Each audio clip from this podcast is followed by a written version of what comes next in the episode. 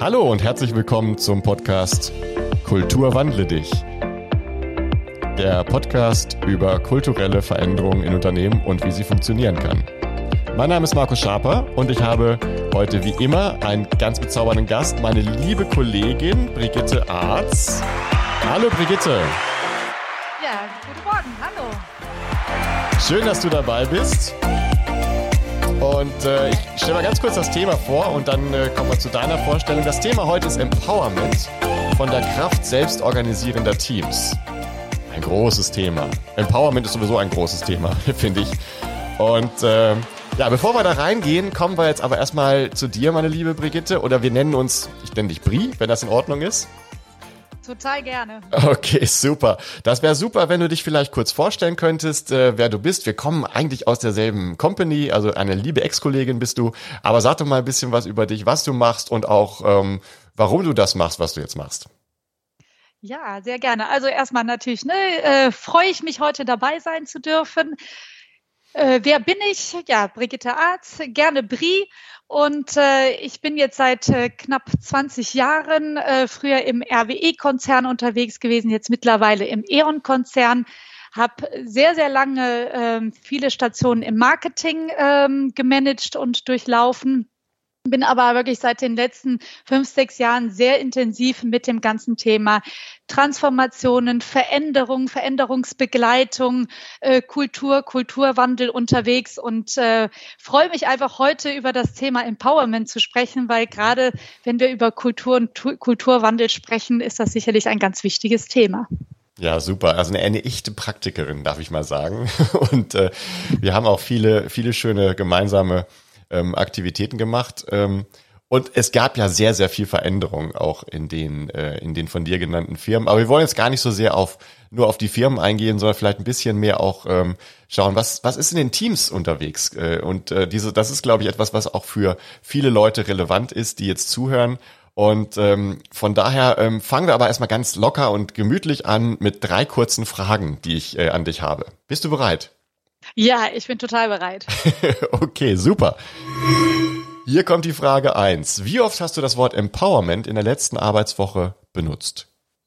Ich glaube tatsächlich wenig, weil äh, wir jetzt bei der Westenergie sehr deutsch unterwegs sind. Also deswegen mit englischen Begriffen arbeiten wir tatsächlich relativ wenig, mhm. aber das, was da drin steckt, da arbeiten wir viel mit und deswegen hat das auch sicherlich ganz häufig diese Woche ähm, auch schon Einzug erhalten. Also das Thema wirklich die Menschen ähm, zu befähigen, auch äh, wirklich so mitzunehmen, dass sie selber entscheiden, selber agieren können, selber aktiv werden können, das äh, nimmt täglich bei uns entsprechend Einzug ein. Also von daher, äh, ja, ganz häufig, das Wort selber wenig durch das englische Wort, aber der Inhalt auf jeden Fall.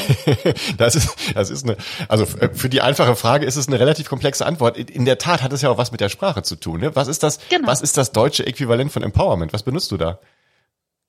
Also in dem Sinne geht es wirklich darum, das eher zu beschreiben und konkret zu machen. Nämlich, okay. was heißt denn letztendlich Empowerment? Mhm. Es geht darum, dass der Mitarbeiter selber aktiv werden kann, dass er selber aktiv entscheiden kann, dass man dafür natürlich auch Regeln und Strukturen braucht, aber es geht darum nicht, dass halt entsprechend diese Dinge vorgegeben werden, sondern dass, wie ich die Dinge mache, viel mehr selbstbestimmt und selbstgestaltet werden kann. Mhm. Von daher gehen wir eher in die konkreten Maßnahmen, als dass wir immer mit Begrifflichkeiten, nur wie gesagt, jetzt gerade bei einer Westenergie, wo ich im Moment tätig äh, bin, da sind englische Begriffe nicht unbedingt sehr gern gesehen. nee, das, das ist nachvollziehbar.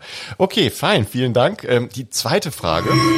Die zweite Frage ist eine hypothetische Frage. Nehmen wir an, du hast ein Team aus einem klassischen Konzernkontext und diesem Team sagst du heute, so ab nächster Woche könnt ihr euch organisieren, wie ihr wollt. Ihr müsst euch an keine Policies mehr halten, natürlich an die Gesetze unserer, unseres Landes, aber ansonsten könnt ihr euch organisieren, wie ihr wollt. Was wird, wird passieren? A, ähm, gar nichts. Die werden weitermachen wie bisher, weil sie schlichtweg überfordert sind. B, ähm, sie werden anfangen, ähm, alles zu optimieren und ähm, viel, viel besser zu werden, viel schneller, viel produktiver, viel motivierter, viel glücklicher. Oder C, es wird Anarchie ausbrechen und gar nichts funktioniert mehr. Was glaubst du? Gute Frage tatsächlich. Also wenn ich jetzt auf mein Team gucke, die ähm, werden das halt, äh, da würde ich auf jeden Fall Nummer zwei sehen. Die werden das halt dann äh, nutzen und sagen, hey, hm, super. Ich glaube aber, wenn man sich die Gesamtorganisation anguckt, die, wo der eine vielleicht auch ein bisschen äh, sich schwieriger tut mit Veränderungen, da können eins und drei sicherlich auch äh, zum Zuge kommen. Also ich glaube, es gibt keine pauschale Antwort, aber ähm, je nachdem, wie viel man selber schon mit Kulturwandel zu tun hat und veränderungsbereit ist, ähm, danach wird dann entsprechend die, äh, die Antwort ausfallen. Mhm. Okay, gut. Sorry, schwierig immer die, die Antwort äh, ganz aber, klar zu formulieren. Aber du hast ja dann ein tolles Team. Das ist ja schon mal etwas ganz Wunderbares. Ja, bin ich auch ganz stolz drauf. Und das bringt uns zur Frage drei. Ist auch eine hypothetische Frage, wird wahrscheinlich so in der, in der Praxis nicht passieren. Ähm, aber nehmen wir an, wir hätten zwei Teams aus unterschiedlichen Firmen und würden sie zusammenbringen. Ähm, welches der ähm, ja, Integrationen und dann auch der Empowerment, der Selbstorganisation von diesen neuen Teams würdest du gerne mal dir anschauen? Ist es A, wenn man ein VW und ein Tesla-Team zusammenbringt und einen neuen Motor entwickeln lässt? Oder B, BioNTech und Pfizer, ähm, eine neue Medizin. Oder C, die Wiener Philharmoniker und ACDC mit dem Auftrag, eine neue Musikrichtung zu kreieren da tatsächlich ähm, Nummer drei. Das wäre für mich relativ einfach, weil das finde ich spannend, dass halt zwei so unterschiedliche zusammenkommen. Ich glaube, da kriege ich dann die größte Entwicklung und auch ähm, das größte vielleicht auch Neuerung und Innovation hin. Also von daher wäre die Antwort bei mir drei. Auch wenn wir den Dirigenten mitnehmen? Da ist natürlich die Frage, wie veränderungsbereit ist der Dirigent. ne? genau. also, ja, oder hole ich mir von beiden, ne? Dirigent und äh, ACDC, da gibt es ja auch einen Frontliner.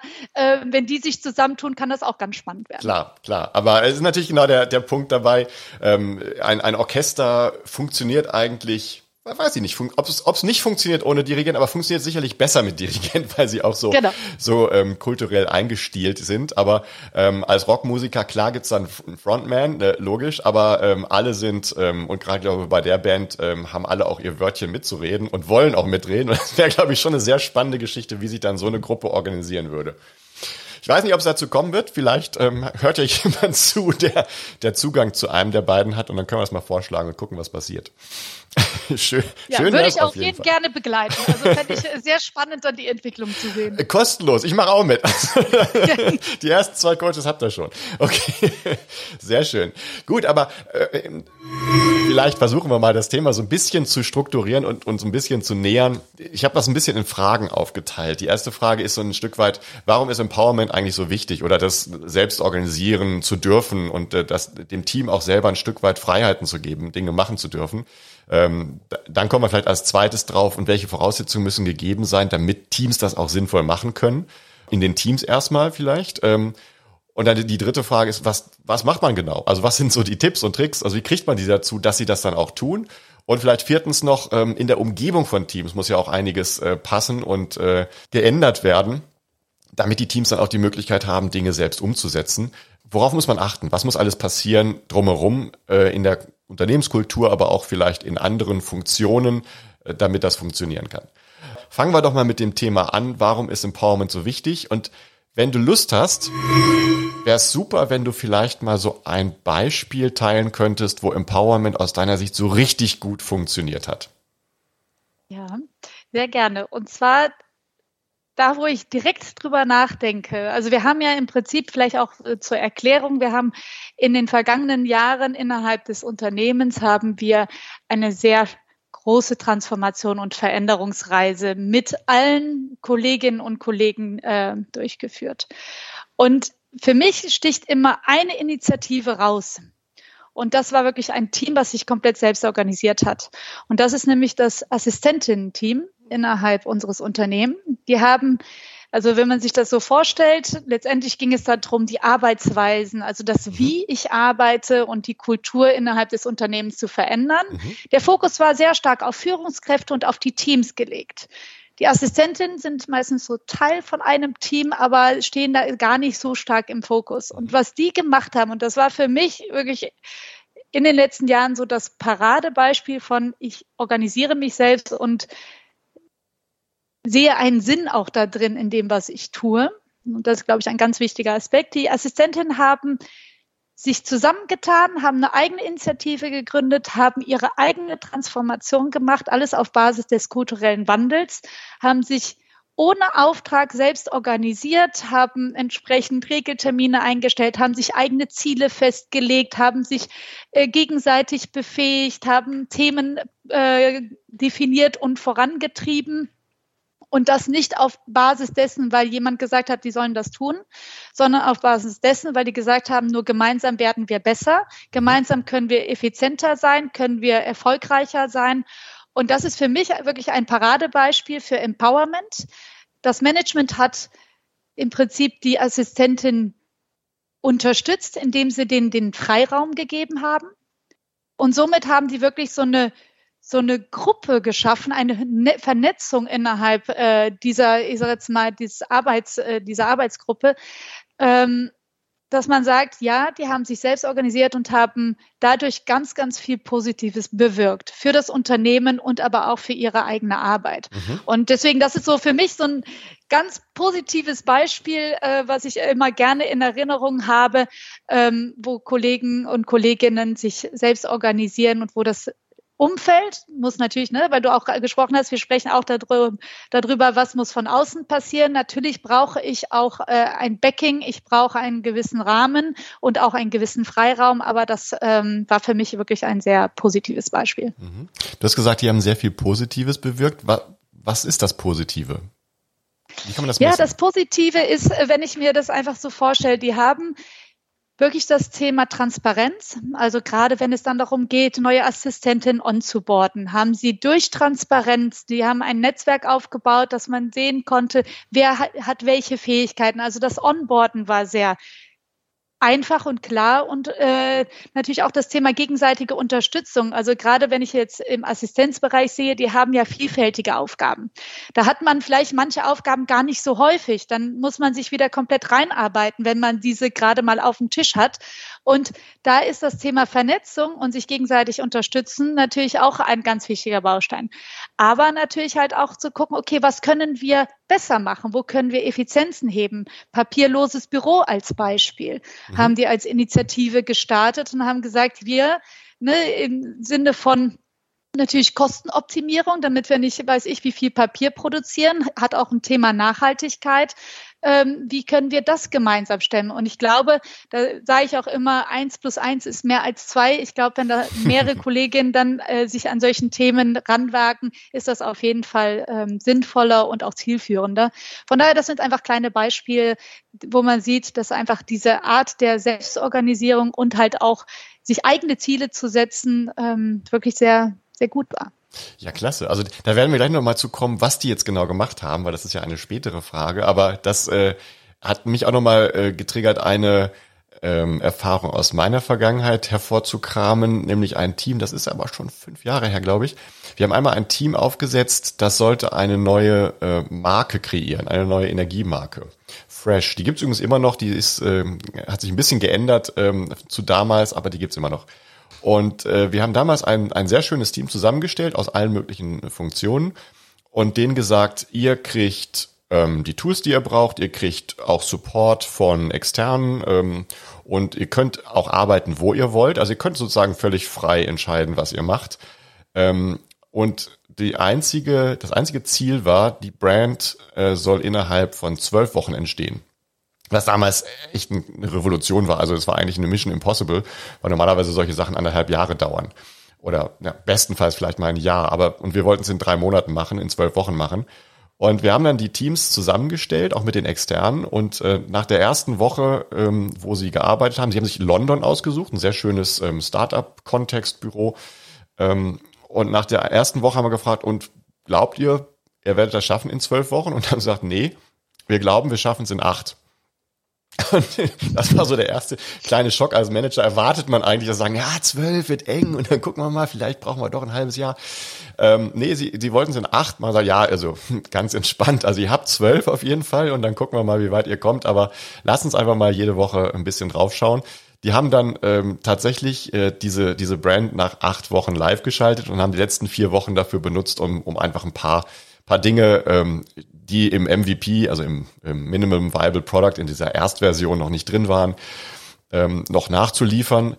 Man muss aber schon sagen, das war eine Produktivität, die um Faktoren höher ist, also locker mal Faktor 5, vielleicht sogar Faktor 10, wie das, was man normalerweise ähm, erlebt in so einem ähm, Kontext eines, eines größeren Konzerns, wo alles ja so ein bisschen besser geregelt sein muss und viele Leute müssen äh, mitgenommen werden und abgestimmt werden und so weiter.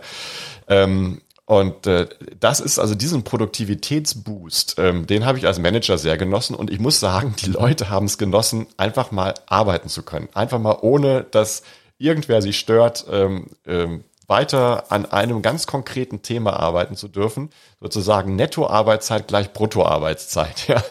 Ähm, und waren total motiviert und wollten eigentlich gar nicht mehr aufhören, in diesem Modus zu arbeiten. Aber irgendwann mussten sie dann halt doch zurück. Und das war natürlich auch noch ein, sehr schönes, äh, sehr schöner Nebeneffekt von diesem Empowerment-Thema. Riesige Motivation. Unglaublich. Also kann ich, äh, kann ich wirklich auch nur unterstützen. Und ich glaube, bei dem Thema Empowerment, also äh, das, was uns auch sehr viel beschäftigt, wir gucken auch gerade natürlich auch innerhalb unseres äh, Unternehmens, und das haben ganz viele Unternehmen, das äh, Thema Generation und Generationenwechsel.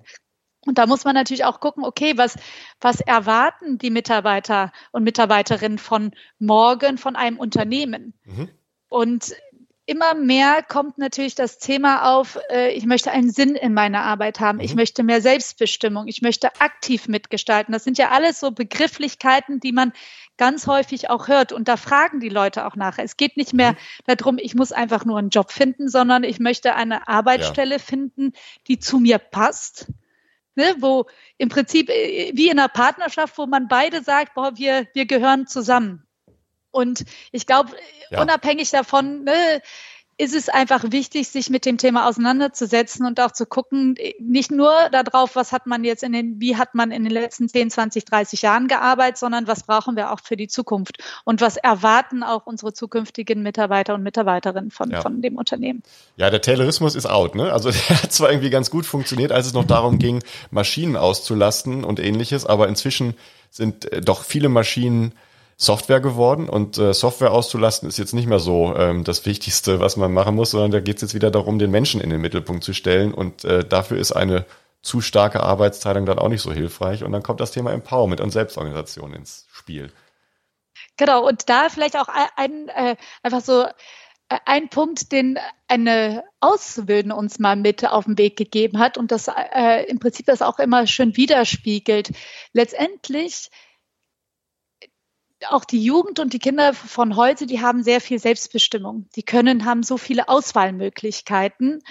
Und dann kommen sie in ein Unternehmen rein und kommen dann in eine Abteilung und idealerweise haben sie dann am Ende nur einen kleinen Fachbereich, mit dem sie sich auseinandersetzen können. Also von dieser Wahloptionen und Wahlmöglichkeiten und selbst aktiv entscheiden dürfen, viele ne, große Entscheidungsbefugnisse selber zu haben, da geht auch der Wandel hin. Also letztendlich da auch viel mehr darauf zu gucken, okay, dass ne, diese Selbstbestimmtheit, äh, eigene Entscheidungen zu treffen, selber den Weg zu bestreiten. Ne? Das Ziel, da bin ich weiterhin der Meinung, also ein Ziel muss natürlich halt auch, ne, äh, die Richtung muss vorgegeben werden, aber die Teilziele können trotzdem auch selbstbestimmt sein. Ne? Und ich glaube, äh, das ist einfach was zwingend Notwendiges, was wir brauchen und was halt auch insbesondere natürlich jüngere Menschen uns auch einfach mitgeben. Mhm, absolut. Ja, jetzt ähm, kommen wir vielleicht zu der nächsten Frage, die die Frage, die sich direkt anschließt, ist ja, was muss eigentlich bei den Teams ähm, als Voraussetzung da sein, damit wir denen das überhaupt äh, so zumuten können, sich selbst zu organisieren? Wir haben ja in der ersten, in, in den drei Fragen am Anfang auch genau dieses Thema mal ganz kurz angerissen, dass vielleicht dein Team sofort mit der Optimierung loslegen würde. Aber ich kann dir auch etliche Teams benennen, die wären total überfordert und die würden wahrscheinlich gar nichts machen. Oder es würde in Anarchie ausarten. Ähm, was ist aus deiner Sicht wichtig? Was muss gegeben sein innerhalb eines Teams, damit du denen sagen kannst, so, ihr könnt euch jetzt selbst organisieren?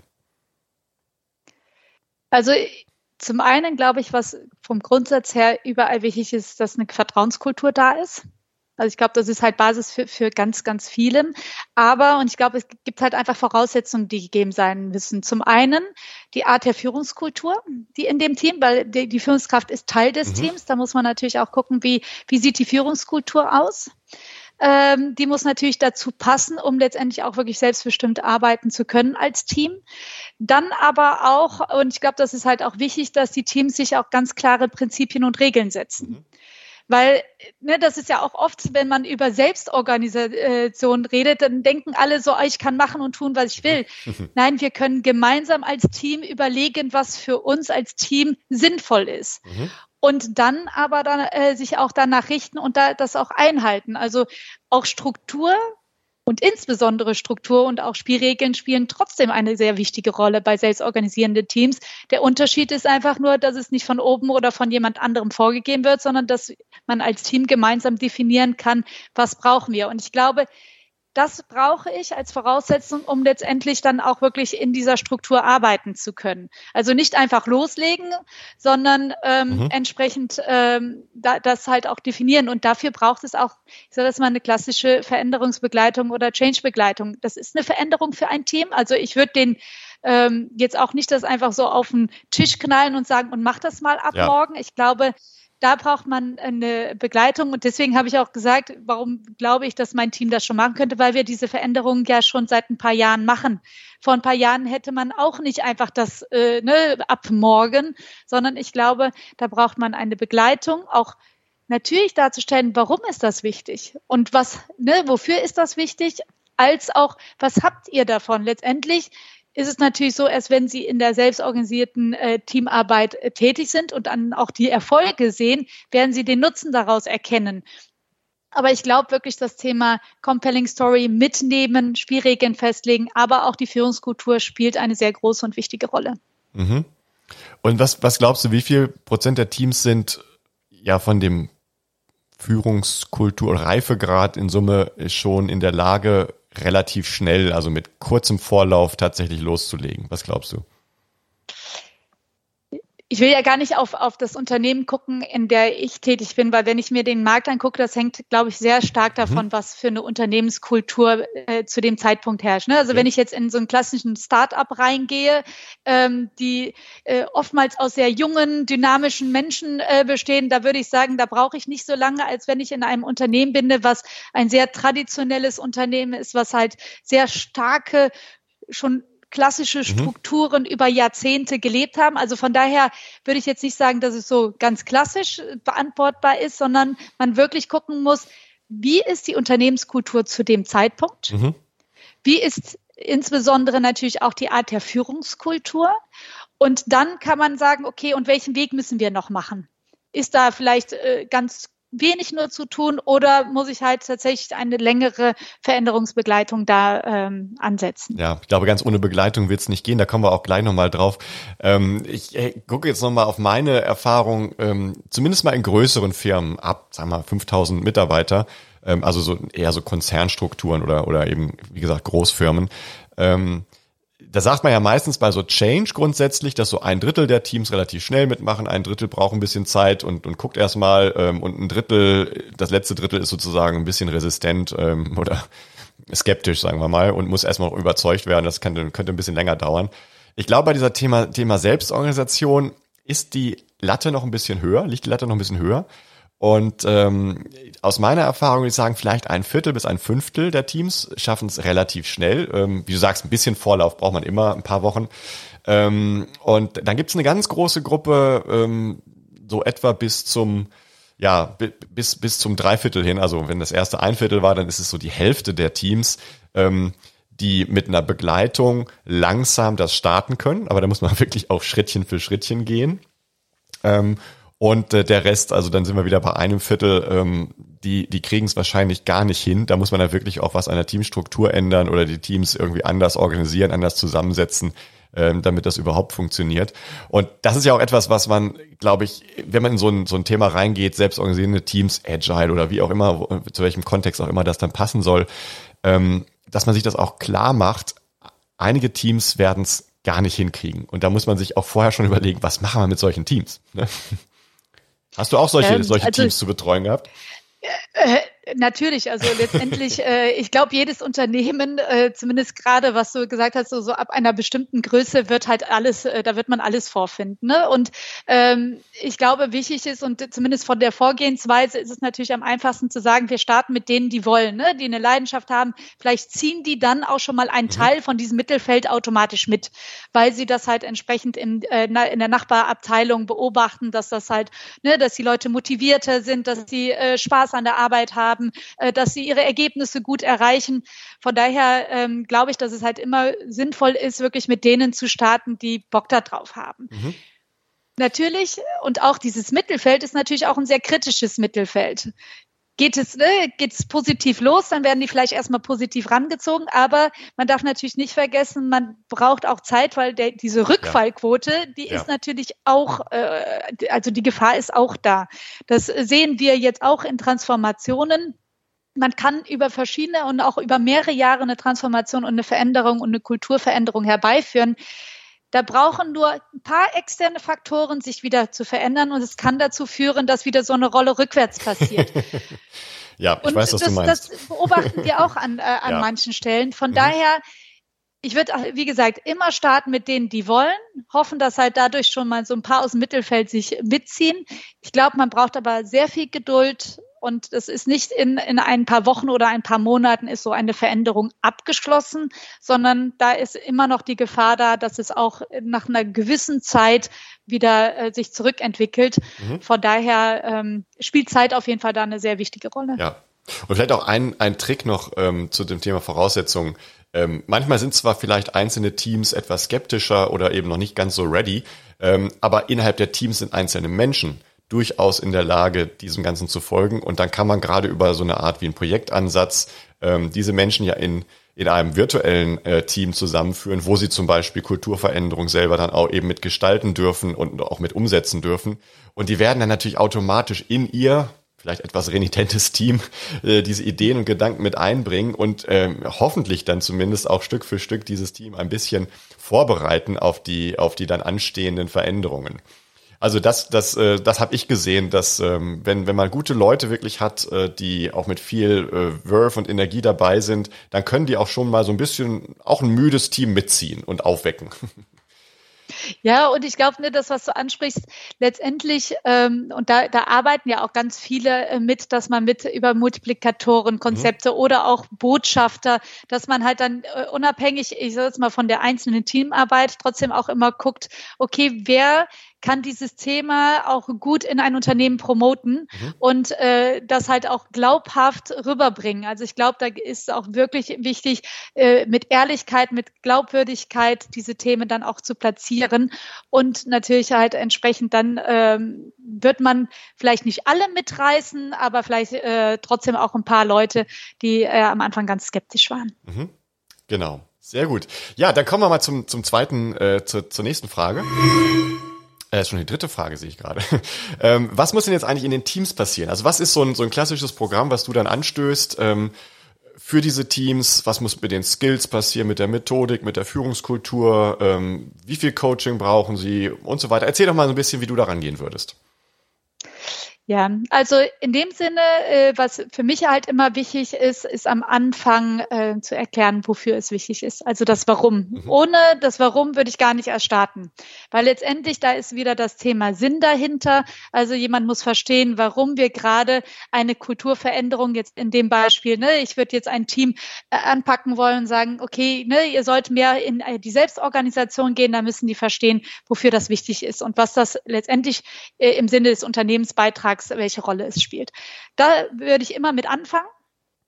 So, dann muss man natürlich gucken, wo steht das Team. Also letztendlich muss ich über Gespräche, über Analyse gucken, wo steht das Team, weil so wie wir es auch jetzt im Gespräch ja schon mal äh, festgestellt haben, äh, nicht jedes Team ist gleich. Also ich ich habe, und das ist meistens auch kontraproduktiv, wenn ich bei einem Team, was beispielsweise schon relativ weit ist, wenn ich dann bei Adam und Eva anfange, dann fühlen die sich gar nicht abgeholt. Also ich muss wissen, okay, welche, welche Fähigkeiten und Skills sind überhaupt schon vorhanden? Wie ist deren Einstellung dazu? Welche Ängste und Sorgen haben sie auch? Also ich glaube, man muss sie halt sowohl auf der sachlichen als auch auf der emotionalen Ebene entsprechend mitnehmen. Mhm. Und dann entsprechend wirklich für, äh, für jedes Team zu überlegen, wie sieht der Rollout-Plan aus. Wenn ich merke, da ist ein Team, was noch ganz viele Vorbehalte hat, dann muss ich mich erst mit den Vorbehalten auseinandersetzen, bevor ich da in eine Befähigung gehe. Wenn ich aber ein Team treffe, die Lust haben, die Bock auf neue Themen und auf neue Herangehensweisen haben, dann sage ich, okay, was fehlt euch noch? Ah, ihr voll, äh, euch fehlt noch eine Fähigkeit, dann fange ich über Methodik an. Dann erkläre ich denen die Methodik, probiere die mit denen aus, um sie entsprechend an das Thema heranzuführen. Mhm. Von daher, ich glaube, es ist dieses Thema One Size Fits All, würde ich jetzt bei Veränderungen nie machen, dass ich jetzt sage, eine Organisation sind alle gleich. Nein, weil Teams sind nicht gleich und halt auch entsprechend ähm, auch die Führung, die Art der Führung ist nicht gleich. Und ich glaube, das ist natürlich noch ein Thema, was man halt auch mit betrachten muss. Also man betrachtet das Team an sich und man muss mit dem Team arbeiten, aber man muss losgelöst davon auch noch individuell mit der Führungskraft arbeiten, weil gerade das Thema Selbstorganisation hat ganz viele Auswirkungen auf die Art der Führungskultur. Bin ich eine Führungskraft, die sehr direktiv arbeitet? Bin mhm. ich ein, eine Führungskraft, der mehr so als Coach agiert? Das muss ich erkennen um dann die Führungskraft auch entsprechend dahingehend zu entwickeln. Und das geht natürlich über ein klassisches Eins zu eins Coaching, auch über Befähigung, aber auch äh, mit der Führungskraft auch über seine Sorgen und Ängste zu sprechen. Äh, das aber dann nicht in dem Teamkontext, sondern im, äh, wirklich im Eins zu eins. Ja. Also ich glaube gerade die Unterscheidung zwischen dem individuellen Coaching von Führungskräften, aber vielleicht auch Einzelnen, die ihre Schwierigkeiten damit haben können mit der Veränderung und dann auf der anderen Seite, auf der anderen Ebene, die, die Teamebene, äh, wo man das Team als Ganzes dann auch ähm, vor sich hat und mit, mit dem Team arbeitet, ähm, ist, glaube ich, sehr wichtig. Ähm, man darf das nicht zu sehr vermengen ähm, oder, oder einfach voraussetzen, dass der Einzelne schon im Team irgendwie so offen äh, sein kann, wie er es äh, wie es möchte. Ähm, weil da gab es für mich auch ein paar größere Überraschungen. Ähm, ein Team, was eigentlich ähm, als gut angesehen wurde ähm, und das auch als Team ganz gut funktioniert hatte und da gab es eine Veränderung, die die eigentlich auch nicht schlecht gemacht haben. Äh, aber dann hatte ich mal die Gelegenheit, mit ein paar Leuten individuell zu sprechen und da gab, da taten sich dann plötzlich Krater auf, die vorher gar nicht da waren. Also das, das ist schon ganz äh, wichtig, glaube ich, äh, beide Ebenen sich anzuschauen und, und zu untersuchen. Ja, und da vielleicht auch ein, ein Erfolgsfaktor, den ich zumindest in den letzten Jahren äh, immer wieder erlebt habe, die Frage ist ja auch immer, wer treibt eine Veränderung? Sind das Leute intern? Sind das Leute, die ich von extern reinhole? Ne? Da gibt es ja ganz viele Beratungsunternehmen, mhm. die äh, da unterstützen können. Ich glaube, für das Thema Befähigung kann man Beratung super äh, nutzen. Wenn es aber darum geht, wirklich äh, unter diesem Eisberg zu gucken, Ne, weil ganz oft äh, sind dann halt ja. einfach Sorgen, Ängste genau. sind im Verborgenen, die sind nicht offensichtlich. Da haben wir die Erfahrung gemacht, dadurch, dass wir jetzt wirklich seit mehreren Jahren intensiv mit den einzelnen Teams arbeiten, je stärker die Beziehungsebene ist und je stärker das Vertrauen auch zu der zu dem Veränderungsmanager oder zu dem Change Manager äh, ist, umso mehr werden die Sachen auch auf den Tisch gelegt. Mhm. Also von daher würde ich auch immer empfehlen zu gucken, äh, schafft eine gute, vertrauensvolle äh, Umgebung und dann kommen gegebenenfalls natürlich in der Hoffnung, dass dann auch wirklich alle Probleme auf den Tisch kommen.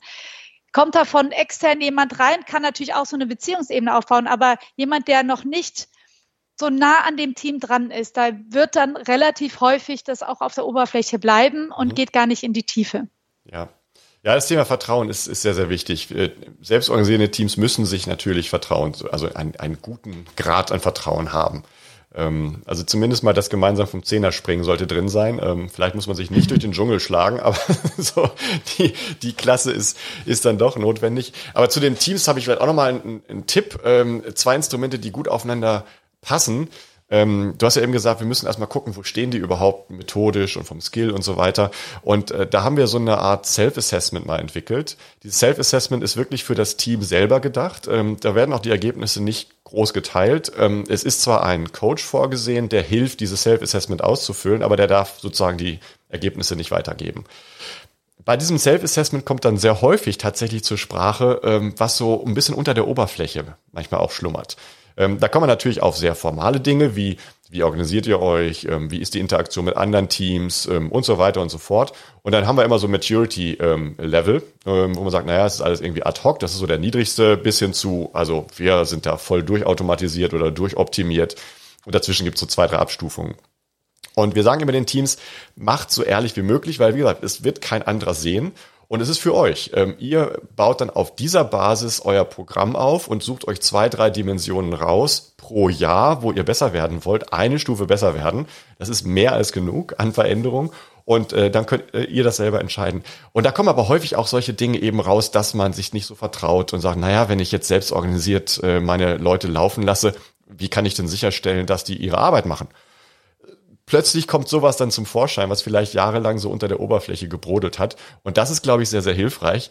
Wenn man das einmal dann auch hat, gerade dieses Self-Assessment, kann man dann eben auch sagen, na gut, dann lass uns doch an den Stellen, wo jetzt vielleicht noch Lücken wahrgenommen werden, die als Development Needs fürs gesamte Team auch mal aufschreiben, aber auch da, wo Stärken wahrgenommen werden, die wirklich auch als Stärken des Teams dokumentieren. Und da kommt man in so ein zweites Instrument rein. Ich habe das immer Team PDP genannt. PDP steht für Personal Development Plan. Was natürlich ein bisschen komisch ist, also ein Team Personal Development Plan zu machen. Aber es ist in der Tat beides. Man guckt erstmal vom Team ausgehen, sagen, wo sind unsere Stärken, die wir auf jeden Fall weitermachen wollen und auch weiter stärken wollen und andere Leute im Team oder ongeboardete Leute im Team, die auch äh, denen das auch dann weitergeben wollen. Aber wo sind eben auch die Development Needs, ähm, wo dann einzelne ähm, oder auch mehrere äh, vielleicht mal reinspringen und für das Team sich bestimmte Skills und Capabilities erarbeiten. Und dann hat man so eine schöne Teamdynamik, ähm, wo die Entwicklung des Einzelnen zwar schon auf der Basis der Interessen und der Präferenzen des Einzelnen stattfindet, aber eben immer einen Kontext im Kontext des Teams, ähm, so dass man auch eine Teamdynamik dabei hat und eine Gruppendynamik.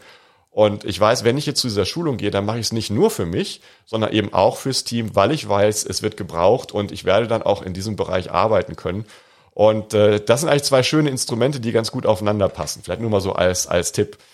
Wie, wie gehst du ja, an solche da vielleicht äh, mhm. genau einfach darauf aufbauend, weil ich finde gerade bei dem Thema Team, also da würde ich noch zwei Aspekte äh, ergänzen wollen. Ich glaube, zum einen für das Thema Teamidentität ist es auch wichtig, dass das Team sich eigene Werte setzt. Ne? Sagt, wofür stehen wir? Wo, was ist unsere, unser Selbstverständnis? Und das nicht immer nur auf dieser fachlichen, inhaltlichen Ebene, sondern wirklich dann zu sagen, was sind die Werte, die wir mhm. vertreten mhm. wollten? Wo, ne, wie, wie sieht unsere Identität aus? Und das auf der einen Seite aber dann auch wirklich zu sagen, okay, und was sind unsere Teamziele? Ganz oft, ne, also äh, es gibt natürlich Teams, die alle an ähnlichen Themen arbeiten, aber es gibt auch Teams, die relativ, ich sage jetzt mal so abgeschnitten oder zumindest so einzelne Pakete haben und die gar nicht mal, wenn man jetzt über klassische äh, Ziele spricht, hat jeder so sein eigenes Ziel. Ich glaube, es ist aber immer wichtig, dass ein Team sich auch Teamziele setzt, worauf jeder einzahlen kann. Weil das motiviert auch entsprechend da gemeinsam mhm. äh, dran zu wirken. Und dann hat man auch immer das Gefühl, ich trage dazu bei. Und äh, darauf aufbauend, ich finde das Thema Self-Assessment finde ich gut. Ich finde es wichtig und ich glaube, das ist ein kritischer Erfolgsfaktor, dass es auch wirklich im Team bleibt, mhm. weil ganz oft äh, entsteht dann so eine Dynamik, ah, wir wollen mal als Unternehmen wissen, wo wir so stehen und dann fängt ja. es an einzusammeln und dann will man aber wieder besser sein als der Nachbarbereich und dann fangen nämlich diese Ungenauigkeiten an und dann fangen, fangen die Teams auch an, alles schöner zu reden, als das es ist. Und das ist ja am Ende gar nicht das Ziel, dass man Dinge schön redet, sondern dass man einfach ganz offen und ehrlich sagt, wo stehen wir? Ja. Und äh, von daher ist das, glaube ich, ein ganz wichtiger Erfolgsfaktor. Also das ist vielleicht auch mal ein guter Punkt, ähm, das Don't. Ja, also ich, ich kann, ich kann von ein, zwei wie soll ich sagen, Fuck-ups erzählen, die, sorry for the Dutch hier, ähm, die, die mir auch passiert sind oder wo ich Teil war. Ähm, äh, und, und eins äh, zielt genau auf diese Richtung ab. Da haben wir nämlich wirklich versucht, ähm, die, die Skills in einem Unternehmen zu erfassen von hunderten von Leuten. Um eben zu sagen, ja, was passiert denn, wenn wir jetzt Big Data machen wollen oder wenn wir Digitalisierung im, im grundsätzlich machen wollen? Wo stehen wir da und, und wie viele Agile Coaches haben wir und so weiter? Das sind alles ganz valide Fragen. Aber eine groß angelegte Skill-Entwicklungsaktion ähm, ähm, kann eigentlich fast nur schief gehen. Ich sage mal, was bei uns passiert ist. Wir haben dann angefangen, ähm, diesen Skill-Katalog zu entwickeln. Man muss ja irgendwie ne, wissen, äh, welche Skills fragen wir denn jetzt ab. Und der ist länger und länger und länger geworden. Und ich weiß gar nicht, ich glaube, der längste Vorschlag, ähm, den haben wir nicht genommen, aber der längste Vorschlag war 600 Einträge. Und ich stelle mir gerade vor, wenn irgendein armer Mitarbeiter eine, eine, Liste von 600 Einträgen bekommt und da sagen soll, bin ich ähm, Anfänger, bin ich, ähm, habe ich erste Kenntnisse oder bin ich irgendwie Profi oder kann sogar Vorträge und Schulungen geben. Äh, Wäre zwar eine tolle Information, aber da, da, da sind die ja Tage mit beschäftigt, das auszufüllen. Und dann fragt man sich natürlich schon, what's in for me? Also muss ich wirklich diese Zeit investieren und was passiert denn mit diesen ganzen Informationen? Und ähm, wir haben dann etwas rausgegeben, das hatte 100 Einträge. Das fand ich immer noch viel zu viel. Aber alles andere wäre dann wieder nicht, äh, nicht trennscharf genug gewesen. Und ähm, wir haben dann angefangen, diese Sachen zu sammeln und haben dann auch da ganz viele KPIs drauf gemacht und am Ende ist ehrlich gesagt nichts draus geworden. Und äh, dieses ähm, Team PDP, ähm, wie gesagt, auf der Basis idealerweise eines offenen und ehrlichen Self-Assessments hat viel, viel mehr gebracht, ähm, weil dann sieht man ja, welche Skills man braucht. Und natürlich gibt es dann die, die berühmten Trainingskataloge, wo man nachgucken kann, welche gibt es und da gibt es Bewertungen zu und so weiter. Und dann kann man sich das selber zusammenstellen, welche Skills das jetzt spezifisch sind. Und ähm, das hat viel, viel besser funktioniert. Also Hände weg von so groß angelegten Riesen-Skill-Management-Transaktionen. Das äh, kann ich total nachvollziehen. Und ich glaube, da ist halt einfach wichtig zu sagen, okay, auf welcher Ebene bleibe ich? Ne? Also ich glaube, auf mhm. der Teamebene zu gucken, also wir haben ja auch mit äh, so klassischen Kompetenzmatrizen und mhm. sowas gearbeitet, dass man natürlich, eine Führungskraft sollte wissen, und das erwarte ich auch von der Führungskraft, was braucht mein Team, was für Fähigkeiten braucht mein Team, um die Herausforderungen, die wir in den nächsten mhm. ein, zwei, drei Jahren Absolut. haben, zu meistern. Das muss da sein und dann muss auch eine Transparenz da sein, okay, welche Fähigkeiten haben meine Leute und was muss ich noch weiterentwickeln oder was muss ich dazu kaufen oder was auch immer. Aber die Frage ist natürlich, auf welcher Ebene setze ich das an? Reicht das auf der Teamebene oder gehe ich das dann auf einer Organisationsebene, wo es dann irgendwann echt schwierig wird, weil dann so viele Kompetenzen nebeneinander ja, liegen, die genau. vielleicht für ganz viele gar keine Rolle spielen. Genau. Und äh, natürlich völlig richtig, auf der Teamebene macht sowas Sinn und das haben wir dann ja auch gemacht. Wir haben dann aus diesen 100 die acht rausgenommen, die wir für alle Teams relevant fanden und dann den Teams gesagt, und ihr könnt das jetzt noch bis 20 oder maximal 25 erweitern für das, was ihr wichtig findet. Und dann hat man auch eine Größenordnung, die kriegt man auch noch auf eine Seite und auf einen Flipchart, ja. Ähm, und dann kann man da auch noch vernünftig mitarbeiten. Vielleicht auch mal, das ist eine gute, gute ähm, Daumenregel. Alles, was mehr als eine Seite ist, ähm, kann sowieso keiner vernünftig mitarbeiten. Weil da, da ist manchmal weniger äh, Absolut. Als, Wie, äh, wenn man zu viel, äh, aber das, das ist ja immer. dann auch oftmals so das Thema, dass man immer das Gefühl hat, man möchte 100 Prozent, ne? Also es muss alles abgedeckt werden und dann kommt man irgendwann auf diese 600 äh, Fähigkeiten, ja. anstelle zu sagen, was brauchen wir wirklich? Genau.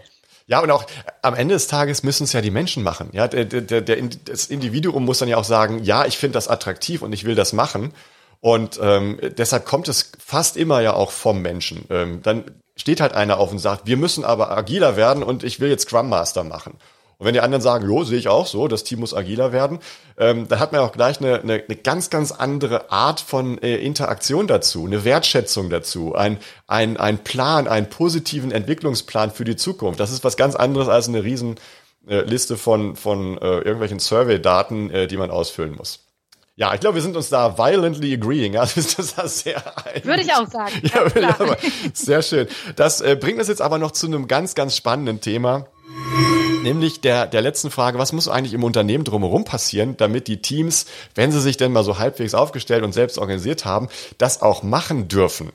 Ja, ähm, ich habe da mal als mein, also mein, mein, meine Lackmustestfrage ist da immer, wenn ein Team selbst organisiert ist, kann es 90 Prozent der für das Team relevanten Entscheidungen selber treffen, umsetzen und auch betreiben.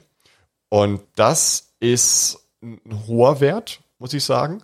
Und ähm, vieles von dem ist im Team möglich, wird dann aber konterkariert, weil dann zum Beispiel der Einkauf irgendwelche besonderen Regeln hat oder das Controlling noch was wissen will oder in Compliance noch irgendwas oder, oder, oder, oder. Ich will jetzt gar keine einzelnen Funktionen hier schlecht reden, die haben alle ihre Bedeutung und ihre Wichtigkeit. Aber sie, sie passen manchmal nicht darauf, dass Teams sich selbst organisieren wollen und müssen. Was muss also drumherum passieren, damit so diese 90 Prozent der Aktivitäten tatsächlich vom Team auch selbst gemacht werden können? Ist es äh, wirklich eine sehr spannende Frage, weil ähm, oftmals, was man ja auch in Unternehmen erlebt, ist, wenn es dann um Selbstorganisation und selbstorganisierende Teams erfangen, fängt man mit Piloten an, ne? einzelne Bereiche, die sich dann selbst genau. organisieren, genau. die aber ganz schnell an ihre Grenzen kommen, genau mit den Themen, die du gerade eben ansprichst, weil der Rest der Organisation noch nicht in dieser Art der Arbeit äh, äh sich verhaftet und auch noch nicht selbst organisiert ist und dann die Schnittstellen halt gar nicht so funktionieren. Ne? Also von daher daher, ich glaube, in dem Sinne, wenn man sagt, okay, wir fangen mit einem Teil der Organisation an, ist es auch wichtig, da halt auch ganz klare Regeln und Rahmenbedingungen festzulegen, damit die Teams das auch wirklich in einer Selbstorganisation machen können. Also da sprich dann gegebenenfalls, dass dann, äh, ob es jetzt Controlling, äh, Compliance, was auch immer ist, dass man das im Vorfeld klärt, wo können die noch reinreden und wo nicht, damit das überhaupt passiert. Idealerweise ist natürlich, dass eine Gesamtorganisation mhm. äh, in die Selbstorganisation geht, weil dann ist es meistens einfacher, weil die Schnittstellen äh, dann nicht mehr so, so hart sind. Ne? Also wenn ich jetzt in der ja. klassischen äh, Hierarchiestruktur äh, bin und habe so ein paar Insellösungen, die Insellösungen haben es immer relativ schwer. Und ich glaube, das ist äh, etwas, was trotzdem ganz oft passiert, weil man meistens nicht mit einer Gesamtorganisation anfängt, sondern mhm. sind eher einzelne Teams, die halt Vorreiter sind, die damit starten. Ich glaube, denen muss man, ich sage jetzt mal so ein paar extra Goodies geben. Also einfach ein paar extra Freiheiten, mhm. damit die das überhaupt für sich ähm, anfangen können. Weil ansonsten frustriert das ja auch. Dann fange ich an, selbst organisiert zu sein, dann kommen aber trotzdem von außen ganz viele rein und genau. äh, am Ende ist das Thema, ne, 90 Prozent der Entscheidungen ist dann gar nicht mehr gegeben und auch nicht, dass die Teams dann wirklich ihre Zeit in ihre Themen stecken können, weil es geht ja dann auch oft darum, dann wird dann dieser Report angefragt, dann wird dieses, alles, was gar nicht eigentlich genau. auf meine Themen wirklich einzahlen, kostet mich aber ganz viel Arbeitszeit. Also ich glaube, man muss Freiheiten denen geben. Und idealerweise ist irgendwann eine Organisation komplett selbst organisiert. Dann äh, sind diese Schnittstellen auch nicht mehr so hart. Mhm. Ja, das ist, äh, dieser Zustand ähm, ist natürlich ein Traum für jeden, ne? Ja. dass wir, dass wir eine voll nach Produkten oder nach Services geschnittene Organisation haben, wo jedes Team ein Produkt ownt und äh, das dann auch von A bis Z äh, durchoptimieren kann. Und da gibt es vielleicht noch ein paar Support-Experten-Teams, die hinzugezogen werden aus den, aus den ähm, Funktionen, die wir eben genannt haben. Das wäre natürlich ein Traum. Aber äh, ich kann vielleicht nochmal tatsächlich eine kleine War-Story erzählen von dem, von dem Fresh-Beispiel von vorhin, ähm, was ja eigentlich sehr gut funktioniert hat, aber es war eng. ähm, und äh, mein Job war ja gewesen, ähm, das nicht nur mit aufzusetzen und so ein bisschen Geld zur Verfügung zu stellen, sondern eben auch genau diese Freiheiten dann rauszuverhandeln. Und ich weiß noch genau, äh, das Team hatte sich dann für eine Software entschieden, die noch nicht im Einsatz war. Und dann ging es erstmal mit äh, dem Einkauf darum, diese Software zu beschaffen. Und Softwarebeschaffung dauert halt drei Monate mit ein bisschen Ausschreibung und ähm, hin und her und so weiter. Ähm, und wir brauchten es aber relativ schnell, also innerhalb von vier Wochen. Und das war schon erstmal ein äh, gewisser Ritt mit den ähm, Einkaufskollegen, ähm, dann wirklich agil zu arbeiten. Also es, wir haben alles gemacht, was wir machen mussten. Also wir haben keine Compliance-Regel gebrochen. Wir haben es nur sehr, sehr schnell gemacht. Aber das muss man auch erstmal tun und, und ausprobieren. Und äh, Gott sei Dank war unser Einkauf da so offen, auch wirklich diese Agilität ausprobieren zu wollen und Zufällig waren wir da als äh, Testobjekt und deshalb hat das ganz gut funktioniert. Aber wo es dann wirklich fast schief gegangen wäre, und das hatte ich auch nicht auf dem Schirm, ist im Credit Risk, also ähm, Kreditorenrisiko Management. Äh, ja, das gibt es. In jeder größeren Firma muss man darauf achten. Know your customer, know your supplier. Und das war tatsächlich auch ein neuer Supplier. Und die haben dann tatsächlich gefragt, naja, was passiert denn, wenn der Supplier jetzt pleite geht? Und dann haben wir ja die, deren Software sagt, naja gut, dann müssen wir halt die Software ändern. Also das wird uns sicherlich noch mal ein paar Wochen kosten, aber ähm, schlimm ist das nicht. Ja, aber das Risiko ist doch relativ groß. Wir haben die ja noch nicht bisher im, im Konzern benutzt. Ja, das Risiko ist gegeben, aber es ist nicht groß aus meiner Sicht. Ja, was macht, was passiert denn dann, wenn es jetzt wirklich doch dann eintritt? Ja, dann haben wir gesagt, wisst ihr was? Schreibt mich rein. Ich werde alle Probleme lösen oder eben dafür einstehen und mein Budget dafür opfern, wenn es sein muss, um äh, was auch immer passiert, dann tatsächlich auch ähm, auszubügeln. Das haben die auch gemacht. Also sie haben mich da persönlich verhaftet und ich musste es auch unterschreiben, mit Blut sozusagen. Ähm, und natürlich ist nichts passiert, ähm, Gott sei Dank. Aber das, das wäre fast schief gegangen, weil die so, eine, so ein Vetorecht haben, ähm, dass man sagen kann, nee, also es gibt hier regulatorische Voraussetzungen, die müssen gegeben sein. Und wenn diese Einheit sagt, nö, sind nicht gegeben, ähm, dann wird das nicht gemacht. Ja, also das, das nur so als kleine War Story. Das kann durchaus auch anstrengend sein ähm, für diejenigen, die versuchen, eben genau diese Swimlanes freizuhalten für die, für die Leute, die dann eben auch schwimmen sollen, ähm, ohne Störung. Ja, und ich denke tatsächlich halt auch, und äh, äh du hast es ja gesagt, also letztendlich, ne, es wäre toll, wenn alle so agieren, es ist aber meistens nicht so. Ne? Mhm. Meistens starten halt einzelne Bereiche. Und ich glaube, da äh, ist auch das Thema nochmal wichtig, okay, wenn ich äh, eher ziel- und ergebnisorientiert arbeite, dann hat das ja auch ganz oft mit Schnittstellen zu anderen Bereichen zu tun oder auch Mitarbeit in andere Bereiche. Mhm. Und dann ist, äh, fängt es natürlich auch an, schwierig zu werden, wenn ich ein selbstorganisierendes Team habe, was ja. aber sagt, okay, um dieses Ergebnis zu erreichen, brauche ich aber den, den und den aus den verschiedenen Fachbereichen, die aber in einer anderen Struktur arbeiten. Ich glaube, dafür müssen Möglichkeiten dann geschaffen werden, was ja, ja manchmal das hängt dann auch wieder mit dem Thema, wie führe ich, was ist mein Führungsverständnis. Und äh, deswegen hat das Ganze wirklich was damit zu tun, wie sieht die Unternehmenskultur aus und wie schaffe ich das im Prinzip Unternehmenskultur mit allen Aspekten, was Führung, was äh, im Prinzip, ob es jetzt die Compliance-Kultur ist, die HSE-Kultur, die Führungskultur, die Digitalisierungskultur, das spielt ja alles, zahlt es auf die Unternehmenskultur ein, dass man da halt dann wirklich guckt, okay, wie schaffen wir es, dass halt diese Brücke gebaut wird und idealerweise dann halt andere davon partizipieren und dann gegebenenfalls dann auch in die Selbstorganisation gehen. Aber diese Schnittstellen sind tatsächlich, äh, glaube ich, eine große Herausforderung. Ja, und da ist vielleicht auch nochmal äh, letzter Punkt von meiner Seite auch das Thema Role Modeling ganz wichtig, ähm, dass äh, die diejenigen, die das Ganze anstoßen, sind ja meistens irgendwie ähm, eher im Top-Management angesiedelt. Ähm, dass die auch nicht nur das leben und selber vorführen und, und äh, vorleben, sondern eben auch zur Verfügung stehen, wenn es dann tatsächlich mal zu solchen Problemen kommt. Ähm, die dann gelöst werden müssen. Ja, und das ist, glaube ich, etwas, ähm, davor schrecken viele zurück. Die sagen zwar, ja, wir wollen agiler werden, aber belästige mich bitte nicht mit irgendwelchen kleinen Problemen. Äh, das müssen dann andere lösen. Und ich glaube, da geht dann unheimlich viel, also wenn, wenn das so passieren würde, dann würde unheimlich viel ähm, Authentizität verloren gehen und ähm, de facto würde es total schwer werden, dann überhaupt eine Kulturveränderung hinzukriegen. Äh, wenn man sich aber dann reinhängt und plötzlich anfängt, anders zu interagieren als in der Vergangenheit, dann merken das natürlich auch die Leute drumherum und sehen, ach, das ist jetzt wirklich ernst. Hier passiert wirklich was. Und das ist ja nochmal ein ganz, ganz anderer motivatorischer Faktor. Ja, also ich, ich glaube wirklich, dass es halt auch wichtig ist. Ne? Also klar, im Team muss es stimmen, aber insbesondere muss es natürlich auch vom Management gewollt und unterstützt sein. Weil ganz oft, und ich meine, das ist, wenn wir jetzt gerade an große Unternehmen denken, ähm, da tendieren Mitarbeiter dann doch oft dazu und auch das mittlere Management nach oben zu gucken, sagen, okay, wie gehen die mhm. denn vor? Erstens, wie leben die es vor? Genau.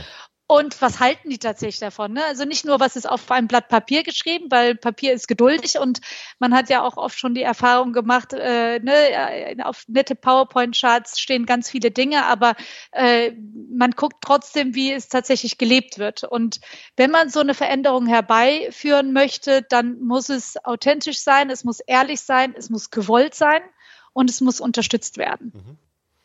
Ja, das ist ja eine, fast schon eine wunderbare Zusammenfassung.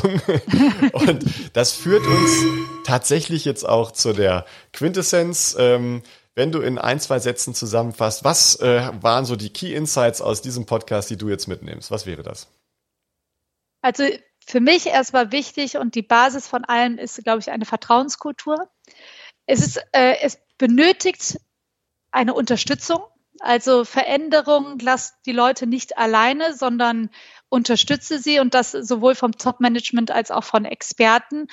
Und äh, auch das Thema nicht one size fits all. Es gibt unterschiedliche Teams, unterschiedliche Führungsstile und die muss ich betrachten, die muss ich mit beachten, um die Veränderung dann im positiven Sinne zu, zu erfüllen. Mhm. Ja, das, das wäre auch mein, mein großes Learning. Ähm, Teams, ein, ein One Size Fits All ist das Thema, eigentlich hast du schon genannt. Also Teams sind so individuell, dass man sie eigentlich auch genauso wie Individuen behandeln muss. Ähm, und äh, wir haben, glaube ich, sehr schön ein paar Dinge rausgearbeitet, die dabei wichtig sind. Äh, und ich hoffe, dass das jetzt auch ähm, für unsere Zuhörer hilfreich war und dass wir sie nicht damit abgeschreckt haben, was man alles bedenken muss. Ähm, von daher erstmal vielen, vielen Dank. Ähm, das war, das war ganz toll. Wenn du jetzt äh, sozusagen, wie fühlst du dich jetzt in einem Wort? Wie fühle ich mich? Ich fühle mich glücklich. Glücklich? Das ist doch super. Also, was will man mehr? Also, ähm, finde ich toll. Ich bin äh, mal wieder inspired also, ähm, und, und, und voller Energie und ich könnte jetzt direkt loslegen. Ähm, habe jetzt aber einen anderen Termin. Von daher nochmal herzlichen Dank, liebe Brie. Das war wieder ein toller Podcast mit dir, eine tolle Diskussion mit dir. Und äh, bleib gesund und wir hören uns bald wieder. Bis dann. Ja, vielen Dank. Tschüss.